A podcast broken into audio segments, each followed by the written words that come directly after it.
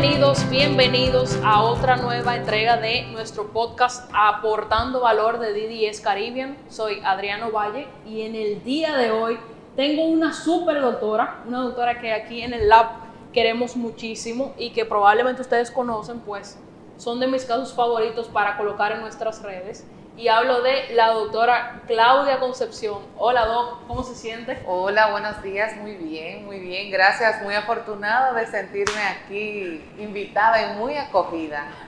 Desde que entré fui muy acogida. Doctora, que de verdad aquí la quieren bastante. Ay, sí, sobre todo, ¿verdad? Por lo exigente que soy. Bueno, lo que pasa es que siempre han dicho que los mejores o los que se o los que tienden más éxito son muy exigentes. Sí. Yo imagino que cada vez que dicen, es de la doctora Claudia el caso, prepárense. Le ponen un asterisco arriba. Dice en color rojo. Sí. Doc, cuéntenos un poquito de usted, a qué se dedica y cuál es su especialidad. Bueno, eh, soy odontóloga desde el año 2004, eh, graduada de grado en la Universidad Iberoamericana UNIBE eh, comencé a trabajar en una fundación, inmediatamente me gradué, pues no tenía los medios de hacer mi especialidad inmediatamente. Y empecé a trabajar en una fundación, en la Fundación Sonrisa, duré trabajando siete años en esa fundación. En el 2008 hice un máster en implantología básica en UNIBE también. Y ya para el 2018 fue que tuve la oportunidad de hacer mi especialidad. Entre tanto, hice cursos, diplomados para ver cuál era la vocación en, verdad que yo iba a tener como especialidad, pues en ese momento no podía eh, pagarme, ¿verdad que sí? Un estudio más profundo. Entonces, eh, ya en el 2018 tomé la decisión de hacer mi especialidad. Eh, la hice en la Universidad Católica de Santo Domingo y hice rehabilitación bucal, o sea, prótesis todo lo que tiene que ver el área estética, de prótesis, rehabilitación oral, etc. Ok, Doc, usted sabe que nosotros nos hemos topado en, varios, en varios talleres, tanto de la parte de odontología como fuera de, en la parte de marketing. Sí. Y yo siempre he visto que su, su deseo por saber más. Entonces, ¿cómo es que usted, por ejemplo, estudiando, porque de hecho en el primer curso que nos vimos fue en el de diseño de sonrisa digital. Sí. ¿Se acuerda? Ahí fue que nos conocimos. Ahí fue que nos conocimos. Entonces, Doc, en ese mismo, en esa misma línea donde usted ha hablado de, y yo sé que usted estudia bastante, ¿qué es lo más difícil de estudiar odontología? Mira, lo más difícil de estudiar odontología es no tener la vocación. Okay. Para tú ser odontólogo tiene que gustarte porque tú vas a ver muchas cosas en odontología. Por eso ahora mismo ya no hay, eh, son muy pocos los odontólogos generales y hay muchos especialistas. ¿Por qué? Porque a ti te tiene que gustar lo que tú haces. Tienes que tener vocación, tienes que tener paciencia, tienes que tener trato humano, porque tratar con personas no es fácil. O sea, hay mucho tipo de personas, mucho tipo de pacientes y también eh, el tiempo, el desgaste físico que amerita la odontología. Para eso, para tú no cansarte, tú tienes que tener esa vocación. Yo creo que lo más difícil de ser odontólogo es eh, la paciencia que tú tienes que tener para tratar diferentes tipos de pacientes. Eh, tú eres casi un psicólogo para el paciente que va a tratarse como odontología, entonces tú tienes que tener ese trato humano de, de, darle al paciente lo que él busca, esa paz. Porque ir al odontólogo no es fácil, ¿eh? Ok. Y doctora, sobre el tema de, de estudiar, ¿verdad? Usted sabe que actualmente se hacen un montón de talleres y diplomados y está la parte de la maestría que obviamente eh, necesita más tiempo de usted. ¿Cuál es ¿Usted cree que lo correcto es hacer una especialidad, o sea, una maestría, o entiende que con talleres y diplomados es suficiente? Bueno, fíjate, eh, yo hice muchos diplomados, yo hice diplomado en estética dental, hice diplomado de carillas. ¿Qué pasa? Yo vengo de una odontología análoga, yo cuando me gradué fue odontología análoga. Todavía las, restauraciones se hacían en amalgama. Yo hice muy pocas en resina, que son las que son del mismo color del diente. Entonces yo fui evolucionando poco a poco, pero honestamente te voy a decir, no hay nada como una maestría o un posgrado. Cuando todavía con todos los estudios, cursos, diplomados que hice, cuando yo entré a mi especialidad, yo dije, Dios mío, ¿qué fue lo que a mí me dieron de odontología? O sea, ¿qué es lo que yo vengo? ¿Por qué? Porque los diplomados y los cursos te dan la cosa muy superflua o sea, te dicen, ok, tú quieres lograr eso, esta es la forma más rápida de lograrlo.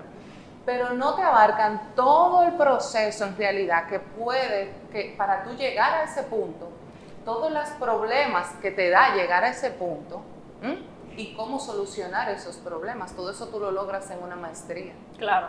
Y te voy a dar un ejemplo más, más eh, reciente. Yo tengo, gracias a Dios, quedé con una gran amistad con el director de mi especialidad y durante la pandemia, yo le dije al doctor, yo le dije, doctor, eh, quiero hacer mi especial, quiero hacer una maestría en educación porque quiero dar clases. Okay. Y yo le dije, están dando un, un diplomado online, doctor, de, para dar clases. ¿Usted me recomienda que puedo tomarlo? Y él a mí me dijo, mira Claudia, tú puedes tomarlo pero lo que te va a dar valor y peso para tú poder dar clase y tu currículum es una maestría para dar clase, que es la de educación superior. Entonces, creo que con eso te respondo la pregunta en verdad. Ciertamente. Doctora, y ya entrando en la parte de la consulta, yo quisiera que usted me diga eh, qué usted opina sobre ese nuevo requerimiento que tiene el, el paciente al momento de llegar a la consulta, que es acepta un seguro. ¿Usted cree que es factible aceptar seguros o, entiende que debe usarse como un anzuelo? ¿Qué usted opina sobre ese tema? Bueno, ese es un tema un poco delicado. Primero te voy a decir, el seguro es más factible a nivel de clínica, a nivel de salud integral, a nivel de centro médico, médicos en general. Ya para el área de odontología, los seguros son muy limitantes. Hemos tenido, los odontólogos, hemos tenido la, el problema de que el material odontológico es muy costoso. Si tú quieres brindarle calidad a tu paciente, tú tienes que invertir en esa calidad. O sea, yo particularmente detesto trabajar con materiales que a los tres meses yo voy a tener mi paciente en consulta dándome problemas. Yo necesito que mi paciente esté tranquilo y si mi paciente está tranquilo, yo también. Claro. Entonces, ¿qué sucede? El seguro en odontología te cubre tres empastes en un año. Te cubre tres limpiezas o dos limpiezas en un año. ¿Tú me entiendes? Eh, no te cubre, te cubre una corona. Entonces, yo te voy a hacer una pregunta. Si el paciente tiene que hacerse cinco o seis coronas o un puente, ¿es viable para el paciente el seguro odontológico? No, claro que no. No es viable. Entonces yo le digo a mi paciente, lamentablemente en odontología estética, que es lo que yo trabajo, el seguro no cubre. Puede ser el seguro top of the line, si es a nivel privado, el seguro no cubre. Ahora, si es un centro de alta demanda, tipo odontodón, y no estoy diciendo, no quiero, no estoy diciendo que son malos los centros, no, sino que esos son centros de mucho flujo y entonces el seguro es más factible por ese lado. Claro. ¿Entiende? Pero ya a nivel privado es muy difícil. Yo le digo a mi paciente, mira, yo tomo seguro, pero para limpiezas evaluación, limpiezas y algunos empastes. El paciente cree que al odontólogo decir yo no tomo seguro es porque nosotros no queremos tomarlo. Es que yo he visto en la relación paciente, seguro, gasto. No es viable. No es viable. Se puede utilizar como un anzuelo. No te lo voy a decir porque yo no soy hipócrita. Se puede utilizar como un anzuelo. Pero esa es la realidad. Yo le digo al paciente, mira, yo prefiero hacerte un agrado de descuento y no decirte que voy a tomar seguro, porque entonces si yo te digo a ti, mira, el seguro nada más te va a cubrir esa cosa de 25 que tú tienes que hacerte. Tú me vas a decir, pero ¿cómo va a ser, doctora? Yo pago un seguro. Digo yo, óyeme, el seguro sirve para clínica, internamiento, doctores. ¿Por qué? Porque ellos no gastan material. Un médico que te recibe en consulta, ¿qué material gasta? Guante. ¿Tú Y me ya. entiendes? Y ya. Y ya. Sin embargo, el odontólogo gasta material y el material odontológico es costoso. Es costoso. Claro. Y hasta el instrumental que usted usa para hacer la evaluación tiene que empacarlo, esterilizarlo, un montón de cosas. Yo utilizo, te voy a decir, eh, yo esterilizo diariamente de 30 a 40 funditas. Sí, claro. Estoy hablando que son 30 a 40 fundas de esterilizar diaria, sin contar el agua destilada, la luz del autoclave. ¿Tú me entiendes? Todos los servicios, yo tengo mi asistente. Claro. ¿Tú me entiendes? Yo tengo que pagarle a ese asistente, yo tengo que pagarle bata a ese asistente, tengo que pagarle su salud a ese asistente para que pueda estar en salud y no venir a dañar ningún paciente mío. ¿Tú me entiendes? Entonces son tantas cosas, pero creo que a nivel ya de salud general, el, el seguro vale más para eso, sí. Claro. Doc, y... Yo hablo mucho, cualquier cosa si tengo que controlarme, dime. No, para nada, para nada. Doctora, usted sabe que los tratamientos más buscados en internet son carillas, implantes y ortodoncia, en ese mismo orden. Sí. ¿Cuáles son los procedimientos que usted más realiza en su consulta de esos tres? Bueno, yo no soy ortodoncista. Eh, me llegan casos de ortodoncia, yo tengo mi ortodoncista que trabaja conmigo allá en el centro. Eh, pero me llegan carillas e implantes, la carilla más, Ok, principalmente de pacientes extranjeros. Esas son las más demandantes, las carillas y luego los implantes. claro.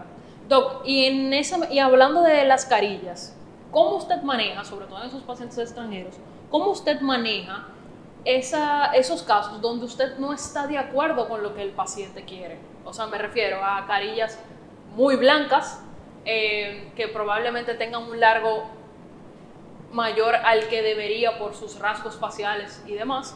¿Cómo usted maneja es- e- ese tipo de situación que me imagino que es muy común?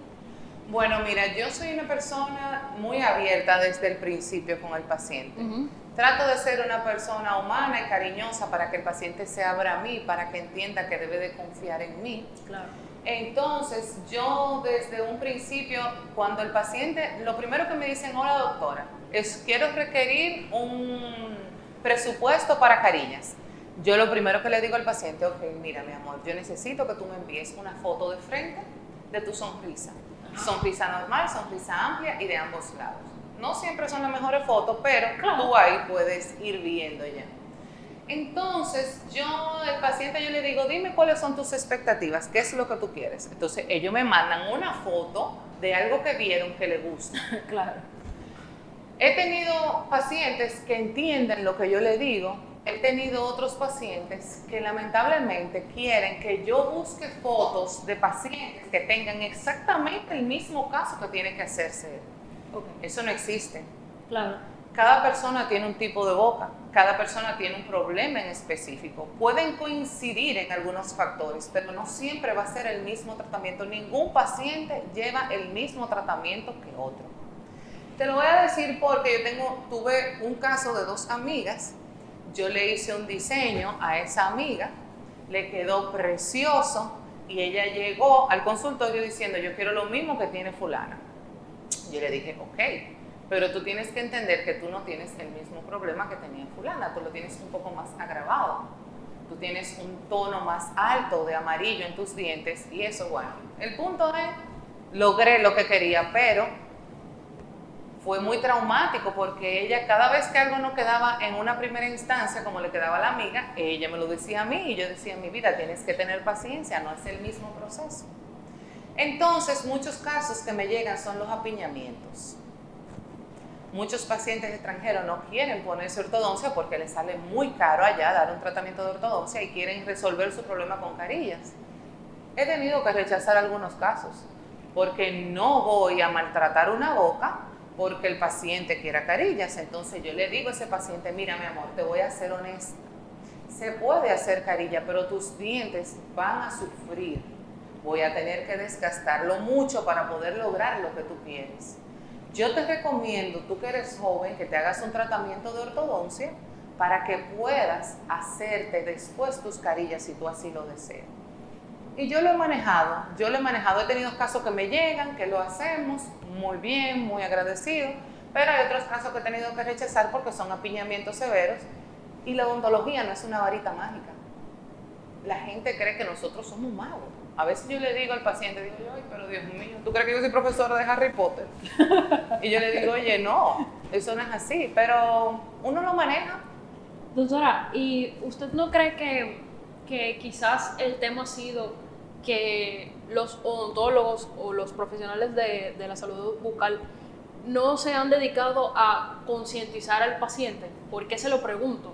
Porque actualmente los casos que más vemos en las redes sociales son de personas que hacen diseño de sonrisa y no toman en cuenta absolutamente nada de lo que usted acaba de hablar que son carillas de hecho que tienen en consulta que ya están prefabricadas, que eventualmente le van a causar muchísimos problemas a los pacientes. ¿Usted no cree que es que hay una falta de información del paciente de lo que de verdad él necesita, o sea, de lo que de verdad es correcto?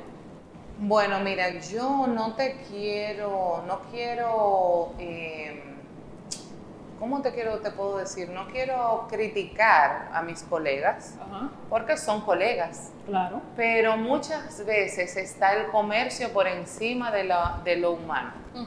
¿Ok? Muchas veces está lo que el paciente quiere por encima de lo que el paciente necesita.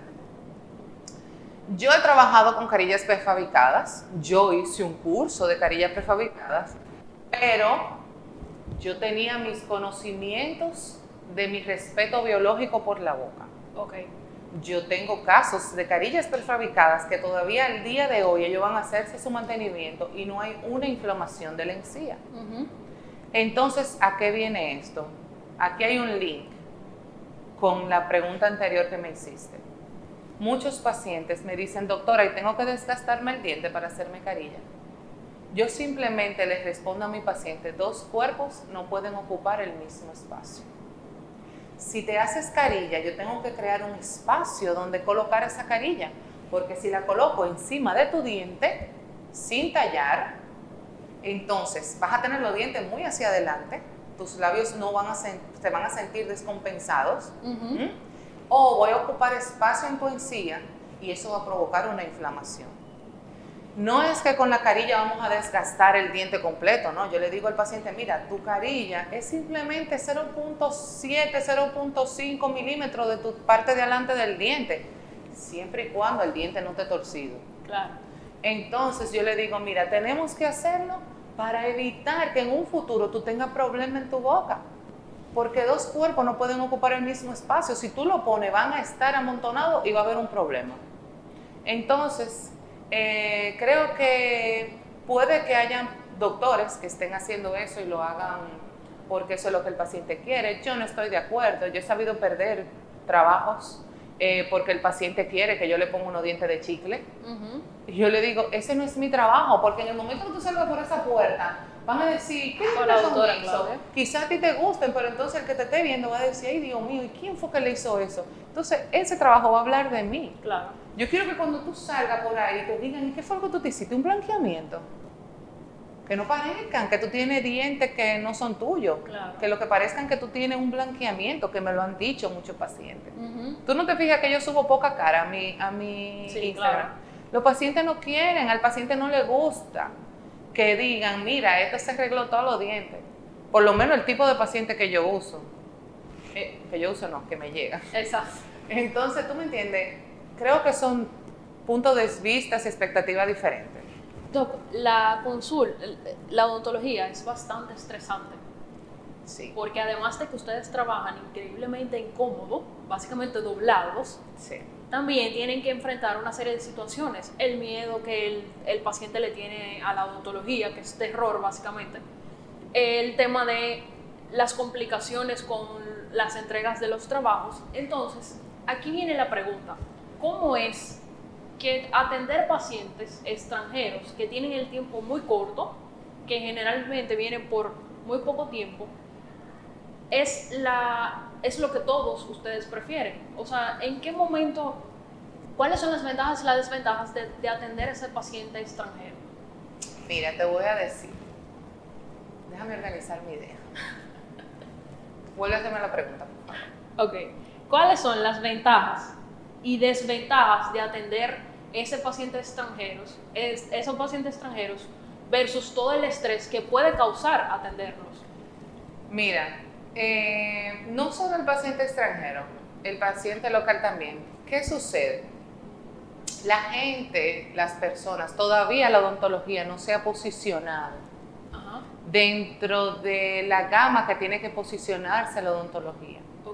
A las personas no les gusta invertir en su salud, prefieren invertirlo en cirugías estéticas. No entienden que la boca necesita el mismo cuidado. Claro. Pueden pagar 5 mil dólares por una lipo, pero no quieren pagar por un arreglo de boca, quieren que sea gratis. Y eso no es así. A mí me costó prepararme mucho. Entonces, el estrés es que el, aún el extranjero, el extranjero primero, no te creas que es muy fácil un paciente extranjero, porque cuando te piden una cotización, ellos creen que aquí te va- le va a salir en chele. Sí, claro. Eso no es así. O sea, te va a salir en chele, en un sitio donde no tengan que invertir en la calidad de laboratorio que yo invierto. ¿Tú me entiendes? O sea, que yo le digo a mi paciente, mira, tú no te vas a quedar aquí para yo resolverte cualquier problema. Entonces yo invierto en un buen laboratorio. Claro. Entonces eso se paga. Ajá. Tú quieres tu trabajo en cinco días, el laboratorio cobra extra. ¿Por qué? Porque eso. Entonces, aún nosotros cobrando al paciente extranjero menos de los que ellos pagan allá, se paga más que lo que pagan aquí. Claro. ¿Entiendes? Claro que sí. Entonces yo creo que todo es compensativo en la vida. Y no en todos los casos se puede ganar mucho dinero. Hay casos que te recompensan, hay casos que lamentablemente no se pueden ganar. Entonces, yo te voy a decir una cosa, uno tiene un manejo y, los pros y los contras están en todos los pacientes. Y no es solamente a nivel técnico las contras y las dificultades. Tú no te imaginas lo estresante que es para un doctor cuando un trabajo fracasa. Yo siempre le digo a mi paciente, mira, en odontología 2 más 2 no son 4, porque el cuerpo humano responde de formas diferentes. Sí. Yo tengo pacientes que en un día yo le puedo hacer muchísimas cosas y al otro día el paciente está igualito. Pero yo tengo pacientes que yo le dedico una hora o dos horas de trabajo y al otro día tienen la boca llena de aftas. Sí. ¿Tú me entiendes? Yo tengo un paciente que yo le coloco un implante en un hueso nítido, sin problemas. El implante queda bien, tiene un agarre de primera. El paciente viene en tres meses, doctora, mire, me está molestando. Cuando tú vienes a ver, hay un fracaso, tu cuerpo no aceptó ese implante, hubo un problema óseo en la integración, aún el procedimiento se haya llevado a cabo como se lleva. ¿Por qué? Porque cada persona responde diferente. Son más los éxitos, sí, son mucho más, gracias a Dios, por lo menos en mi consulta. Pero mira, no es fácil, no es fácil. Eso, eso aparte del estrés de manejo de laboratorio, también depende mucho el laboratorio con el que tú trabajes. Esos fracasos que existen con los pacientes, a veces el paciente no lo entiende, a veces el paciente cree que fue por mala práctica y no es así. Eso es, no es dos. Ni yo trabajo con los dedos cruzados, Dios mío, por favor, calla, no, porque yo tengo un lineamiento, yo tengo una preparación y yo trabajo por todas las reglas. Pero hay casos y eso es lo más estresante. Ahora, si eso pasa en un paciente extranjero, es el triple de estresante Exacto. porque él está allá. Claro. Que yo le digo a mis pacientes extranjeros si vienen a ponerse implantes, mira, yo necesito que tú me dediques cinco días. Porque en el segundo, en el tercero te voy a colocar el implante, pero yo te necesito tres días después para yo darte seguimiento. Tú no te me puedes ir al otro día de una cirugía. ¿Por qué? Porque si él se va, ¿qué va a pasar? Claro. Entonces, no sé si respondí tu pregunta. Sí, realmente sí, bastante. Te digo, contrólame, que hablo mucho. Doctora, y sobre la, el, nuevo, el nuevo auge de la odontología digital, que realmente no es nuevo, hay- hace mucho tiempo que ya en otros países está bastante adelantado en la parte de odontología digital.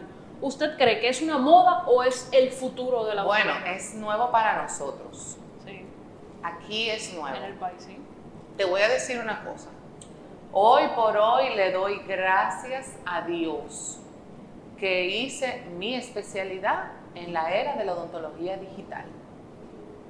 Tengo compañeras que lo hicieron en una época donde la odontología digital todavía no era prominente.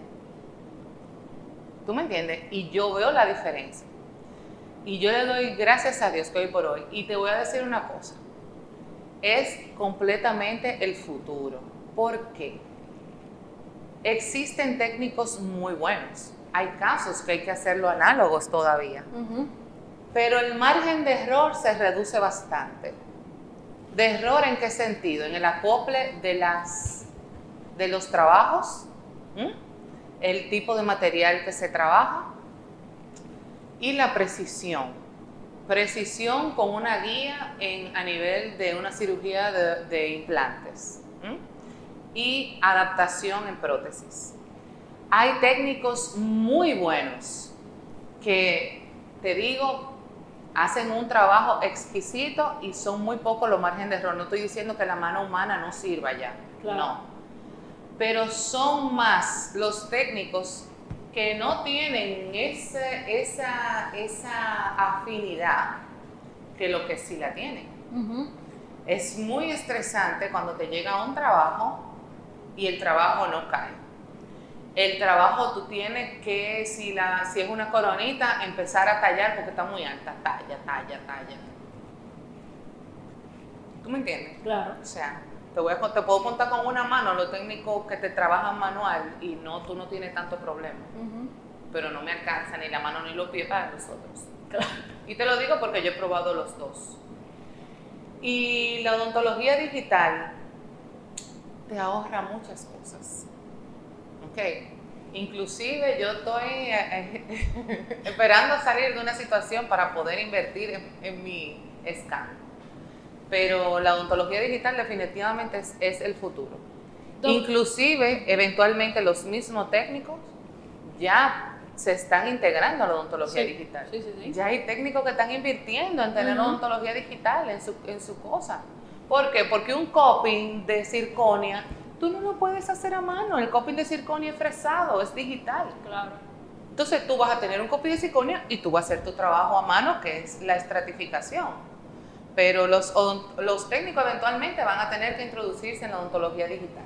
Doctora, y para usted que, que por ejemplo, en este caso trabaja mucho con nosotros, que es el laboratorio digital, ¿fue fácil la, la fusión de de análogo a digital? O sea, o, fue complicado el proceso de adaptación? ¿Usted le ve los resultados de una vez o, no? Pero claro, chica.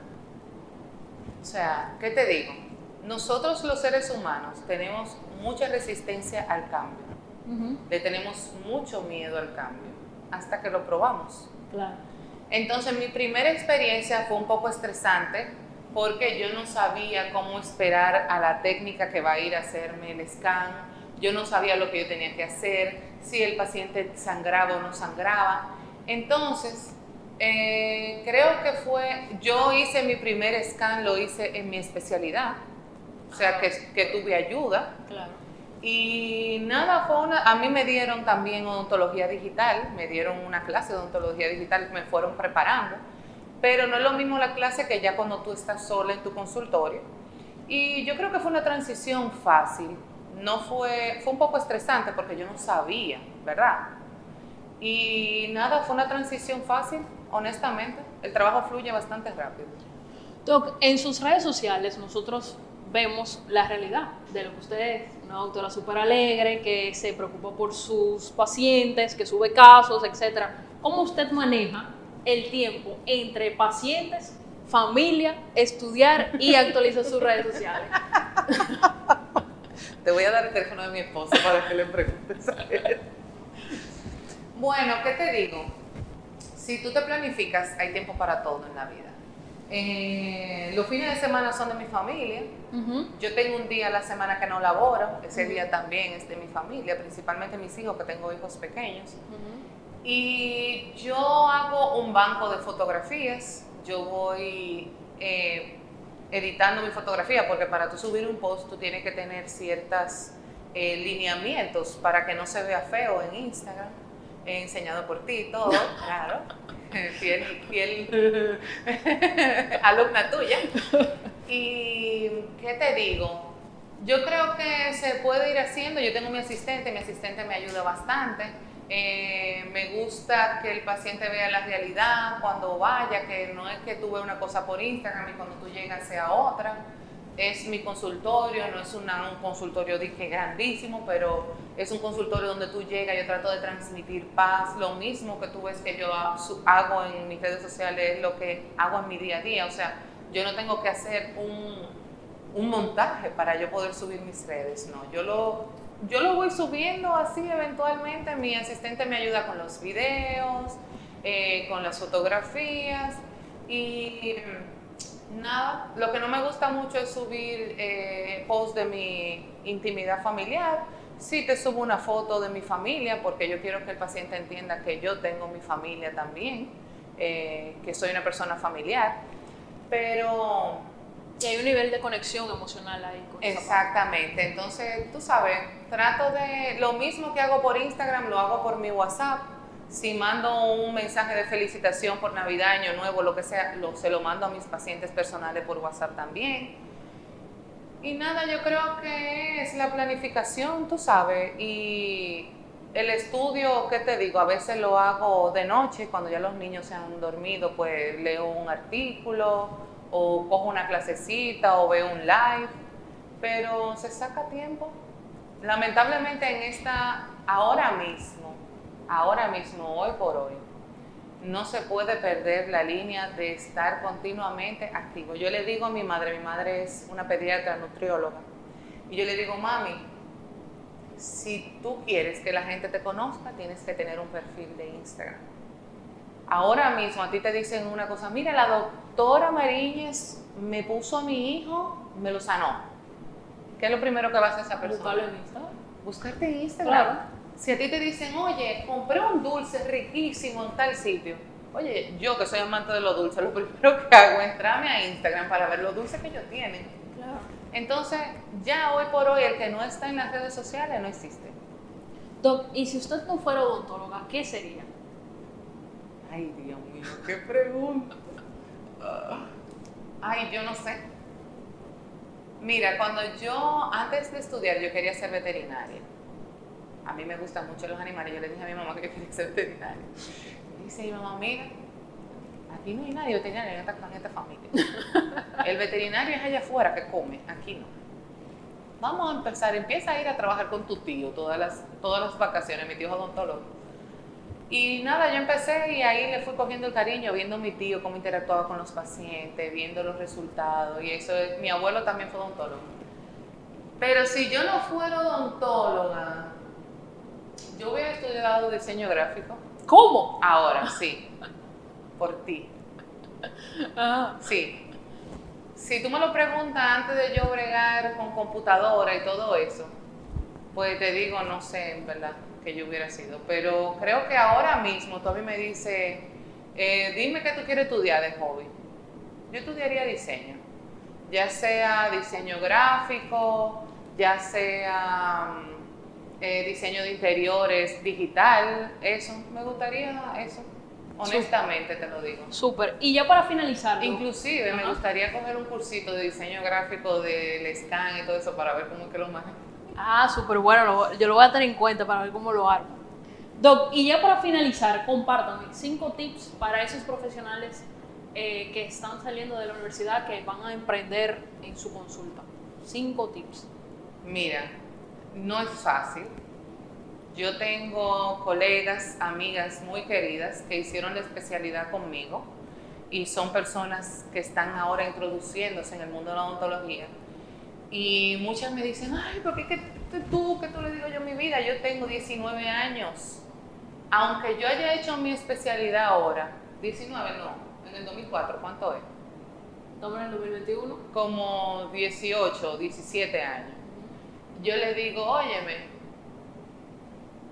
todo es tiempo, tienes que darle tiempo al tiempo. No es fácil, hay que tener paciencia. Tienes que crear tu cartera de clientes. ¿Qué me benefició a mí? Yo no salí a trabajar como una odontóloga independiente, yo fui empleada. yo fui empleada de una fundación. Yo prácticamente sin darme cuenta creé mi cartera de clientes ahí, porque cuando yo me fui, ya yo tenía mi página de Facebook, no se utilizaba Instagram en ese momento, yo sí tenía mi página de Facebook, y muchos pacientes de sonrisa me buscaron a través de mi página y me dijeron, doctora, fui a la clínica, me dijeron que usted no está ahí y la busqué por aquí, yo quiero seguir con usted. ¿Y qué yo hice? Yo, cuando sabía que iba a ir de sonrisa, yo tenía mi consultorio. Yo salía de sonrisa a las 6 de la tarde y yo me iba a mi consultorio hasta las 10 de la noche. ¿Tú me entiendes? Con una niña chiquita, un matrimonio casi nuevo y todo es un sacrificio. Al principio es un sacrificio, yo creo que después uno puede ir soltando, pero al odontólogo que va saliendo, les recomiendo que no deje de estudiar, que no deje de actualizarse. Las redes son muy importantes para el odontólogo, no solamente para promocionarse, para aprender también. Ayer eh, me escribió un doctor que entró al centro allá a trabajar. El centro no es mío, yo estoy alquilada en ese centro, pero le digo al centro porque lo siento como mi casa. Sí, claro. Eh, me dice, doctora, mire, yo soy un odontólogo general, un caso que no me fracasó, pero esto yo se lo quiero referir. Y yo le dije, no, mi amor, yo puedo trabajarlo contigo este caso, para que tú aprendas. Yo te recomiendo que busques información en YouTube, aparece todo ya Sigue doctores en las redes sociales. Hay muchos doctores que te comparten. Yo aprendo de un doctor completamente, del doctor Juan Félix Rosario. Yo lo sigo, yo estoy dentro. Yo no me considero ni más que él ni menos que él. Yo, al contrario, yo aprendo mucho de él. Y él tiene sus redes, yo lo sigo para nutrirme. Y estoy en grupo con él, etc. Entonces, yo les recomiendo a ese odontólogo nuevo que se mantenga al día que no utilice las redes sociales solamente para subir contenido, sino también para aprender. Hay muchos, como te dije, muchos odontólogos que suben para enseñar y muchas técnicas nuevas, eh, muchos cursos que hagan y hay que tener mucha paciencia.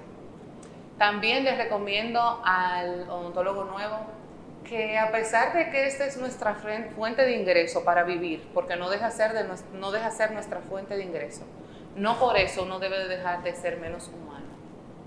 Hay casos en los que tú puedes ganar bien, hay otros casos en los que no siempre vas a ganar bien, pero le vas a hacer un bien a un paciente.